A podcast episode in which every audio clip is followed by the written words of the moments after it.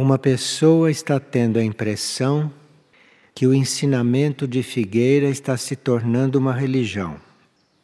Porque já existe a prática do apostolado, do monastério, os hábitos para os monges, as contas para orar, etc. O ensinamento de Figueira deve ser universal, então não há nada que excluir. Fundamentalmente, Figueira cuida de difundir os centros planetários, o seu significado, seu trabalho conosco e a nossa colaboração com eles. E nós já anunciamos sete centros planetários. E outra coisa básica do ensinamento de Figueira são os retiros intraterrenos, que estão sendo agora manifestados e explicados dentro do possível. Tanto o contato com centros planetários quanto com os retiros intraterrenos são contatos internos, não são coisas formais. Apesar de alguns centros planetários estarem se manifestando no plano físico, como Mirnajá, Aurora, e proximamente deve também se manifestar Lis Fátima, Erx e Iberá. E essas manifestações são através de monastérios. E monastério não tem nada a ver com religião dessas que a gente conhece. Monastério é um núcleo espiritual onde nós não temos outra coisa que fazer a não ser nos identificarmos com os nossos níveis mais internos.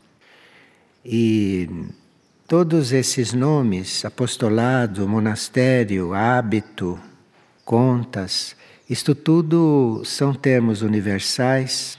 Alguns deles, como esse das contas, vêm do Oriente. As contas eram passadas para estudantes por mestres que usavam as contas com os estudantes para ajudá-los a se concentrar. Então, isto tudo é universal, não tem nada a ver com religião. Agora, apostolado, há muitas organizações religiosas que se dizem apostolados, mas isso também é uma palavra que está no dicionário e que quer dizer aqueles que fazem um apostolado, segundo o dicionário, são aqueles que saem, que viajam, que transitam, levando conhecimento, levando uma doutrina, levando um ensinamento. Não precisa ser religioso isto. E embora esses termos coincidam um pouco com a linguagem religiosa, isto não quer dizer que a gente esteja se transformando numa religião. Aliás, o próprio termo religião, para nós, não significa o que significa para quase todos. Religião significa religar. Se você é um religioso, você é um que trabalha para fazer a ligação interna no seu ser. Então você está religando todos os níveis do seu ser. Isto que quer dizer religião. Agora, como isso é empregado de outras formas, até dando nome a organizações, tudo isso não quer dizer que a gente esteja se tornando uma religião. Nós sabemos muito bem que as religiões são muletas, que quem não sabe caminhar sozinho coloca as muletas e caminha. Isto é uma religião, dessas feitas pelos homens, dessas da terra. Agora, no cosmos, religião, religar é você estar fazendo ligação com os níveis de consciência. Preciso ver como é que a gente entende estas coisas, como é que se compreende essas coisas. E quando um mesmo termo significa várias coisas, nós precisamos saber distinguir pela vibração das coisas, pelo sentido, pelo conteúdo. É assim que a gente distingue, não pelo nome. O nome é um título. É como a gente diz, eu me chamo João, o outro diz, eu me chamo Roberto. Isto não é a pessoa, isto é um título qualquer que se dá. Vamos ver se isto fica claro agora. E uma outra pessoa pergunta: Como é que eu faço se não gosto de mim, se não gosto do que eu penso, do que eu sinto? Como é que eu faço para não usar uma forma destrutiva comigo? Ontem nós já estivemos falando disso. Um grande mestre indiano, que foi instrutor de Paul Branton, esse mestre indiano, que representava na Terra uma grande constelação, este mestre ensinava que todos nós deveríamos fazer muitas vezes por dia, se possível até milhares de vezes por dia, esta pergunta: Que sou eu? Porque nós não sabemos quem somos, não sabemos o que somos. Não sabemos o que estamos fazendo na Terra, não sabemos de onde viemos, não sabemos para onde vamos, nós não sabemos coisa alguma daquilo que diz respeito a nós. Então, este mestre dizia: seja quem for você, você pergunte: que sou eu? Aí perguntaram, mas não é quem sou eu? Ele disse: não, não é quem. Quem são pessoas e você não é uma pessoa. Então, quem sou eu? Aí você dá seu nome, sou Fulano. Mas que sou eu não é quem, é que. O que eu sou. Que peça deste universo eu sou. O que é que eu sou? E ele garantia que se esta pergunta, que sou eu, for pronunciada em número suficiente, que nós iríamos ter uma compreensão, começar a ter uma compreensão daquilo que nós somos, daquilo, não de quem somos, porque isso é uma bobagem, é coisa pessoal. O que nós somos, isto é o que nós teríamos que saber, não quem, porque quem está aí o nome no registro, é que nós somos. Esta que é a pergunta e a resposta virá segundo o nosso interesse e a nossa necessidade de começarmos a compreender ou de saber o que somos. E aqui uma pessoa diz que pensou ter encontrado o companheiro da sua vida e, como ele não admitia este trabalho espiritual, ela o trouxe para conhecer o trabalho e ele depois não quis seguir mais com ela. Se separou. Dê graças a Deus que isto tenha acontecido rápido, logo, e você não perdeu o seu tempo. Dê graças a Deus. E que agora ela diz que lhe resta morar com o pai. E que o pai é viciado em bebida. Então, você está tendo sinais seguidos de que deve suprir a si mesma, que não deve estar procurando em ninguém nem muleta, nem companhia, está mais do que sinalizado para você.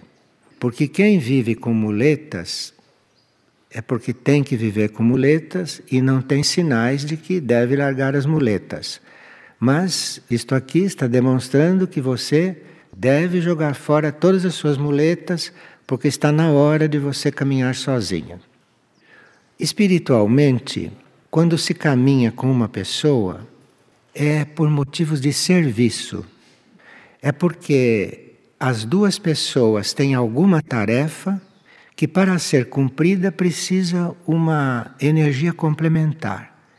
É nesse caso que a gente caminha junto com o outro. Isto é, se a pessoa tem a consciência de que está na Terra para servir, não para usufruir, está na Terra para servir. Então, quando ela precisa de uma energia complementar, em benefício do serviço, então ela caminha com o outro. E quando a tarefa está cumprida, cada um vai para o seu lado. Senão, nós nos confundimos e nos confundimos com a união universal. Porque se você está ligado a alguém, você não pode estar ligado com todos. Você está desviado do caminho, você está desfocado. Então, há muitas uniões pessoais, individuais, que são positivas, porque são para algum serviço, para algum trabalho, ou porque as pessoas ainda não estão no ponto de caminhar sozinhas. Então, um ajuda o outro a caminhar, ajuda o outro a não cair. Isto é conhecido. Há pessoas que caminham com o outro e reconhecem o valor disso. Reconhece que se não fosse o outro segurar, que ela já tinha caído e vice-versa. Então tudo isto tem uma função.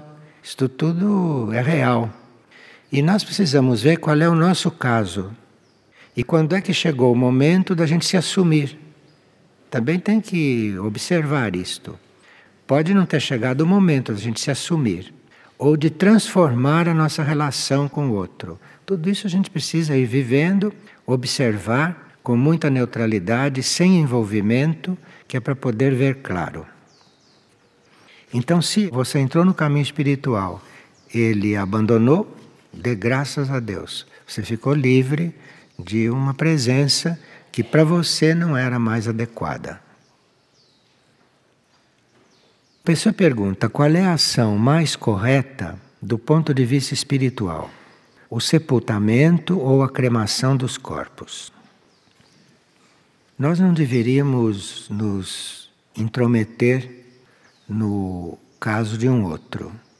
De forma que, se nós temos a impressão ou temos a convicção de que a cremação é muito importante, você pergunte para a pessoa antes dela desencarnar se ela quer ser cremada. É preciso perguntar isso para a pessoa.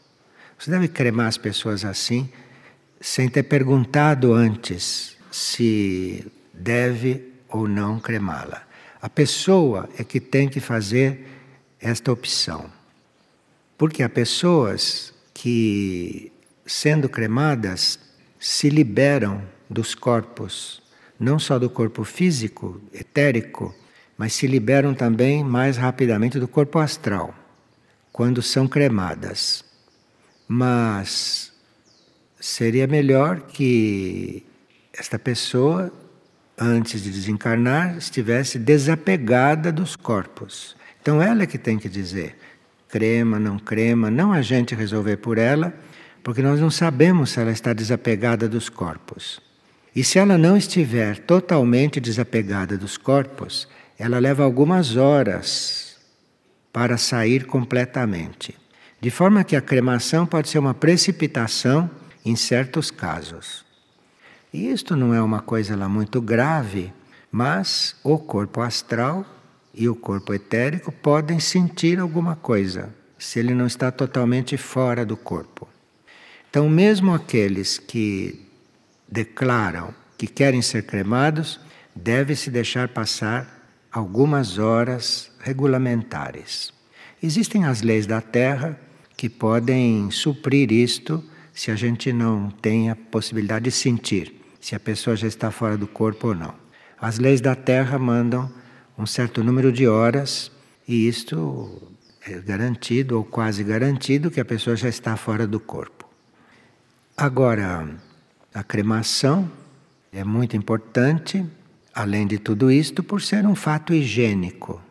O planeta já está tão contaminado, está tão sujo, planeta está tão comprometido do ponto de vista de baixas vibrações, de podridão, enfim, que quando alguém avisa que quer ser cremado, ele está contribuindo para o planeta não ficar tão sujo de coisas que estão em decomposição. O plano psíquico do planeta é um campo em decomposição, o psíquico. E o físico é esta sujeira que vocês veem. Cada corpo que apodrece na terra, o que apodrece sem ser cremado, está contribuindo para toda esta sujeira. Aí cada um deve refletir e tomar uma posição e deixar bem claro para aqueles que vão lidar com o assunto quando a gente partir. Agora, há pessoas que são mais, não sei se desapegadas, mas são menos interessadas em coisas que não são reais. E há pessoas que preferem nem pensar nesse assunto, nem tocar nesse assunto e deixar esse assunto para ser resolvido com aqueles que forem encarregados. Também isso é conhecido que isso pode acontecer. Que a gente não pense nisto e deixe a coisa entregue. Cada um precisa fazer aquilo que a consciência está mandando. Precisa fazer aquilo que corresponde ao seu momento. E uma pessoa diz que um irmão de caminhada estava passando por um processo bem difícil de perseguição, por algo que ele mesmo cultivou. E que esse alguém é muito próximo dela e ela sente que não tem estrutura para ajudá-lo, ela não tem estrutura. Então, se você não tem estrutura, se você reconhece isto, é sinal que ele tem que viver a prova dele sozinho e tem que aprender sozinho e tem que se fortalecer desta forma. E se você não tem estrutura para acompanhá-lo, você mentalmente realize que ele conseguirá sozinho, que ele vai se fortalecer com isso. E não crie mais um problema com isto, porque esse mundo já está cheio de problemas fictícios, imaginários, inúteis. Então, seria nossa tarefa não criar mais problemas, ou criar o mínimo de problemas possível. Quando começa a aparecer um problema, põe aquilo de lado. Nem cuide daquilo. Deixa aquilo se dissolver aí no lixo cósmico.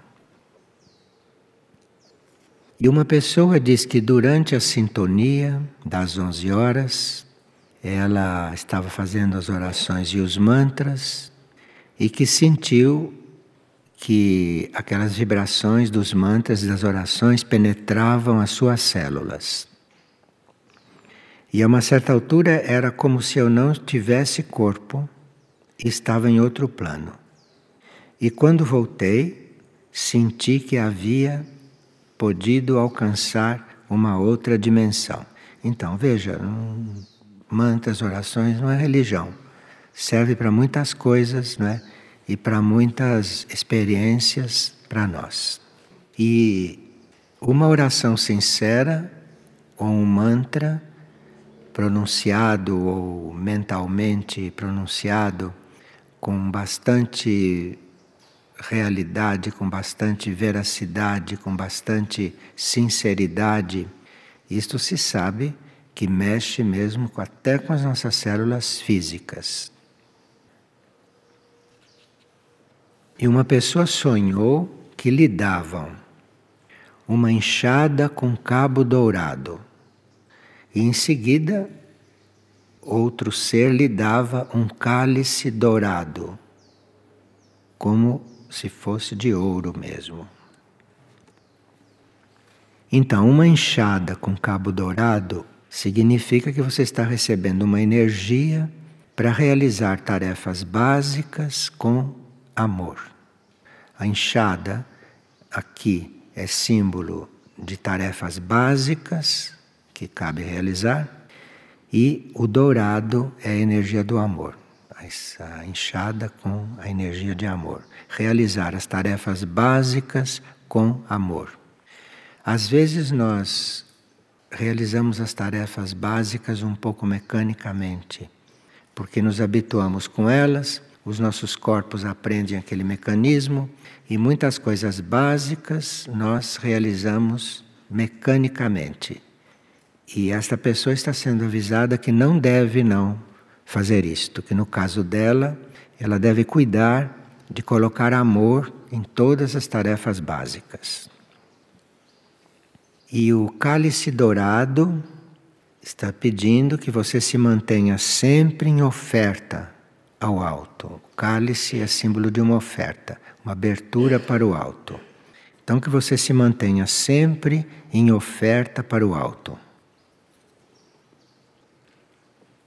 E outra pessoa sonhou que estava sendo assediada por forças involutivas.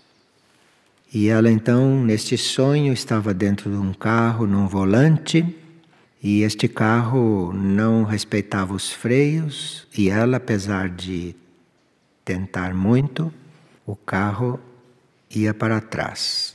O carro ia recuando. O que isto quer dizer?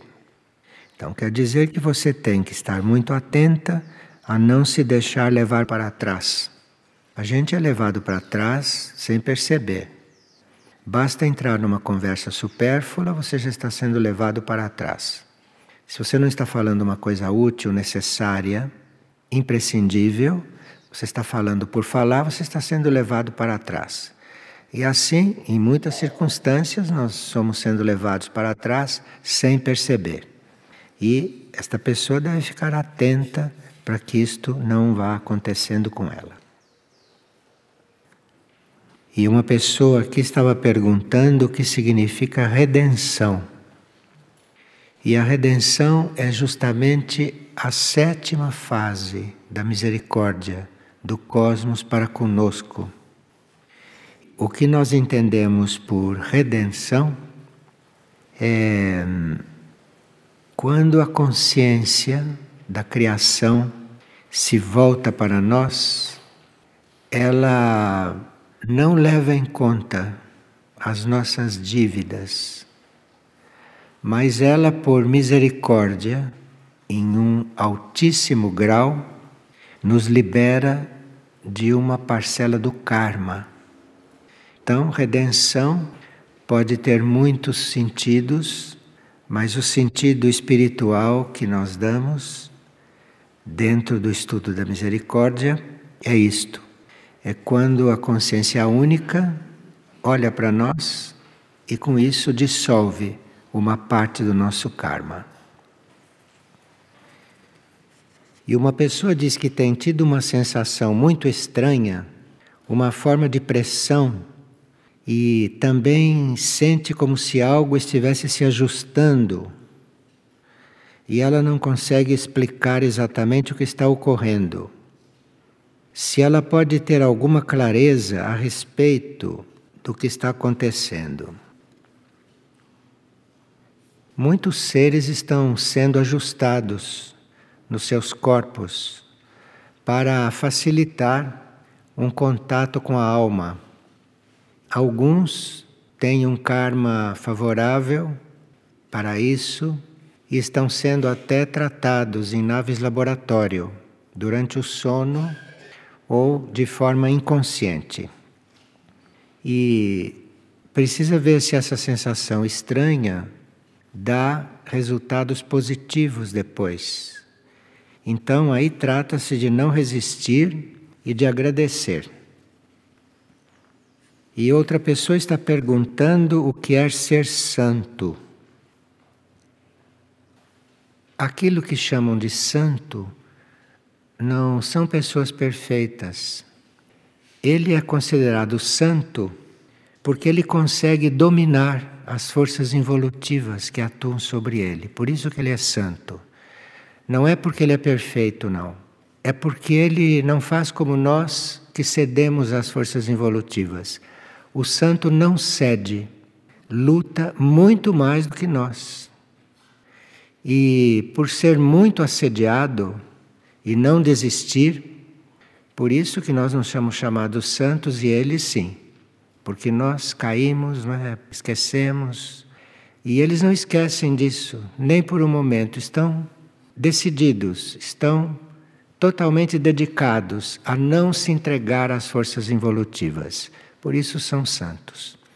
E nisso fazem um esforço muito grande, sofrem muito, e alguns que nos deixaram essas informações porque contaram as suas vidas, contaram o que se passa com eles e tudo, vê-se que, às vezes, em certos assédios aos santos, essas forças chegam a se materializar em figuras terrificantes, no caso dos santos.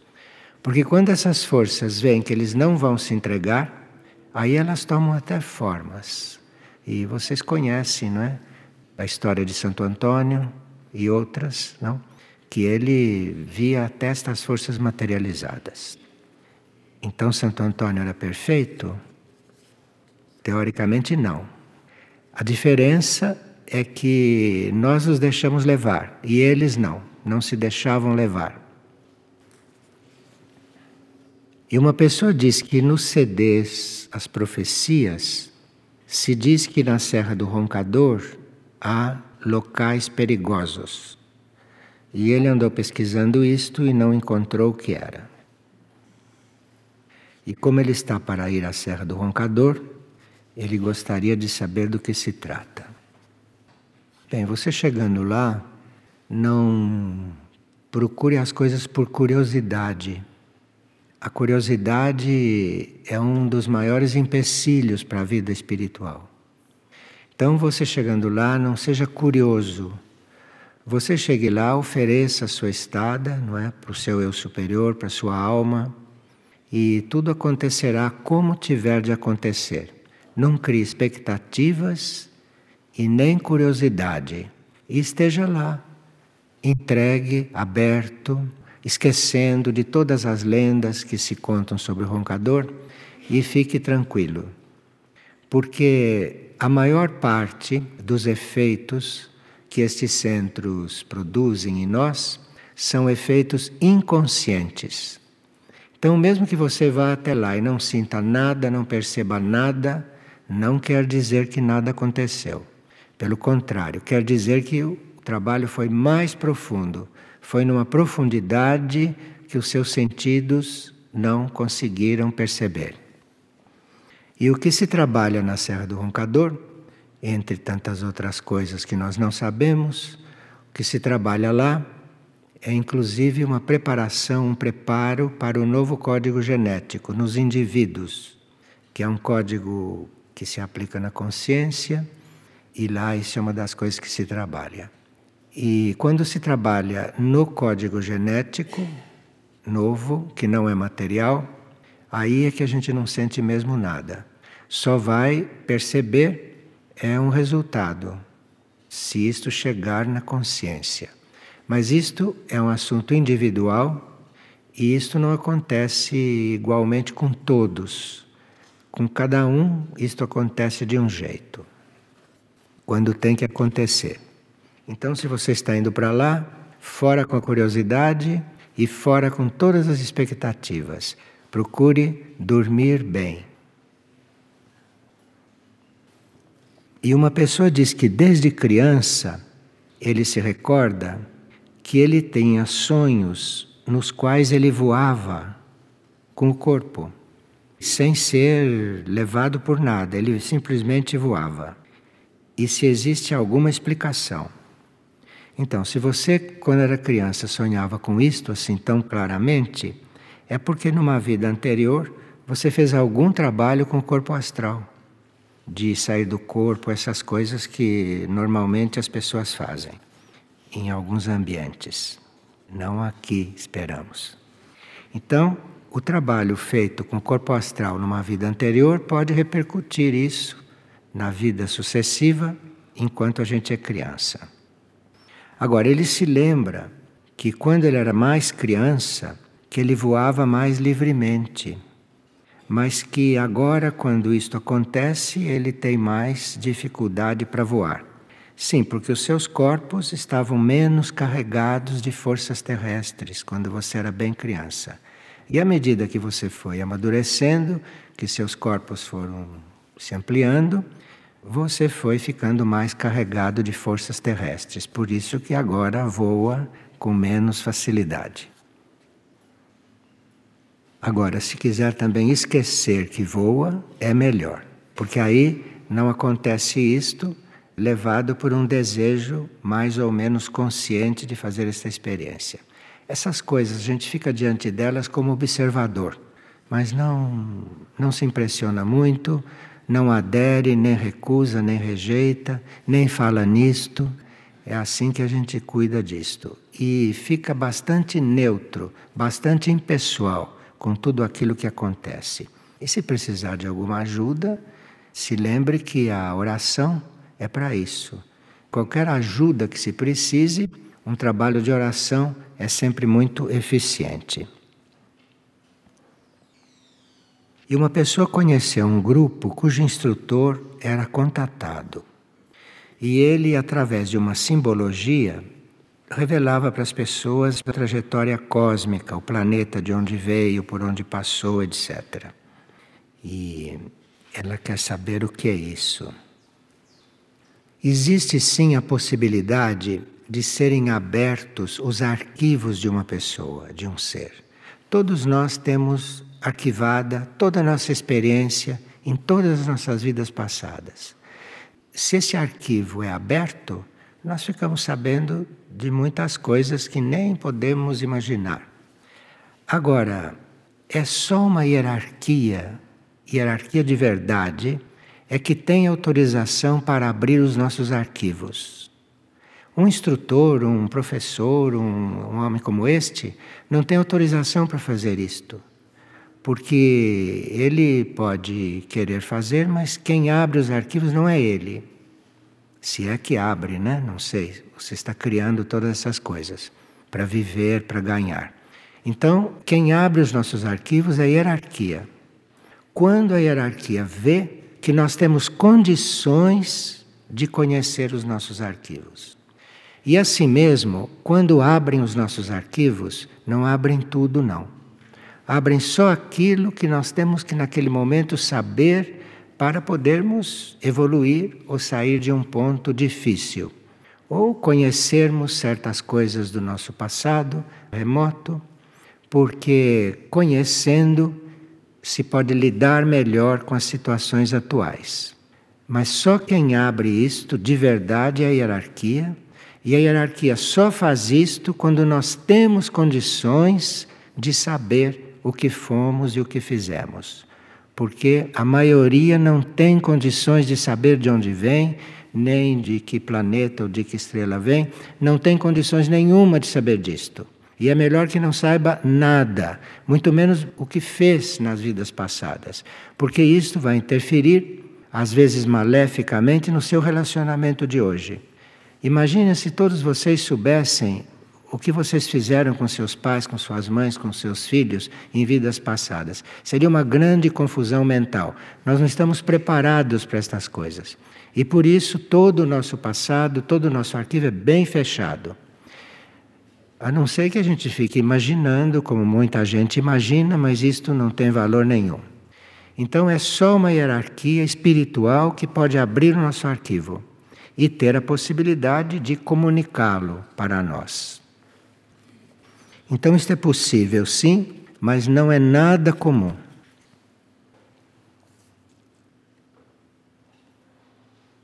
E se existe algo, pergunta uma pessoa que a gente possa fazer para blindar as nossas auras como defesa. Como a energia do planeta é mais negativa do que positiva, torna-se difícil ficar totalmente protegido. Bem, nós estamos já relativamente informados com respeito à prática da oração.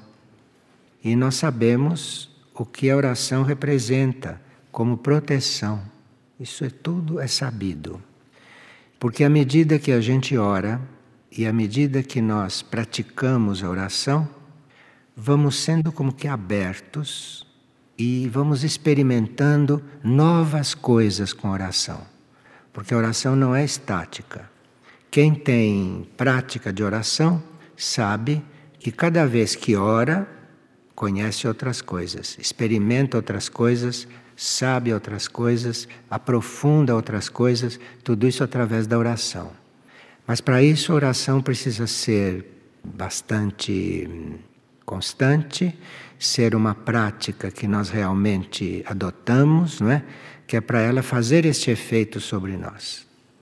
E durante uma oração podemos até ter uma visão de alguma vida passada.